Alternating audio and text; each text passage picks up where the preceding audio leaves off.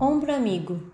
Entendo o que fazer para ajudar quem enfrenta uma rotina de violência e já não consegue ver uma saída.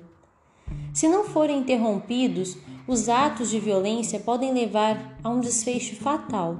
Na maioria das vezes, eles não acontecem repentinamente, mas depois de outras formas de agressão, como a tentativa de limitar a autonomia do outro, ciúme, humilhação, chantagem e comportamento dominador.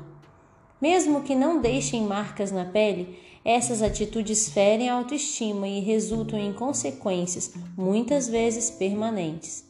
Situações como essas atingem milhões de pessoas ao redor do mundo e se mostram mais cruéis, pois costumam ocorrer dentro do lar. Esses abusos podem ser identificados a partir dos seguintes indicadores: primeiro, tom de voz, palavras ofensivas, ameaças e pressão psicológica. Segundo, ciúme e tentativa de controle da companheira, negando o valor e ou importância dela. Terceiro, preconceito dirigido às mulheres, precedido de condutas discriminatórias. Quarto, tratamento da parceira como se ela fosse um objeto, fazendo com que se sinta culpada pelo abuso do qual é vítima. Diante desse quadro, como ajudar alguém próximo que sofre esse tipo de abuso?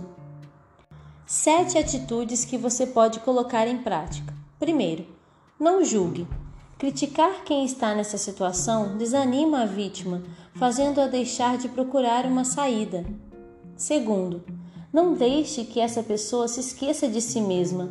Converse com ela sobre o problema e estabeleça um relacionamento que vá além do abuso sofrido. Terceiro, escute. Mostre que você realmente se importa com ela.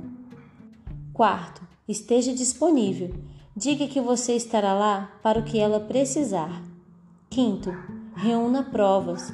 Enquanto a vítima está decidindo romper com o ciclo de violência, guarde todos os elementos possíveis para comprovar os fatos. Sexto, convença a pessoa a denunciar.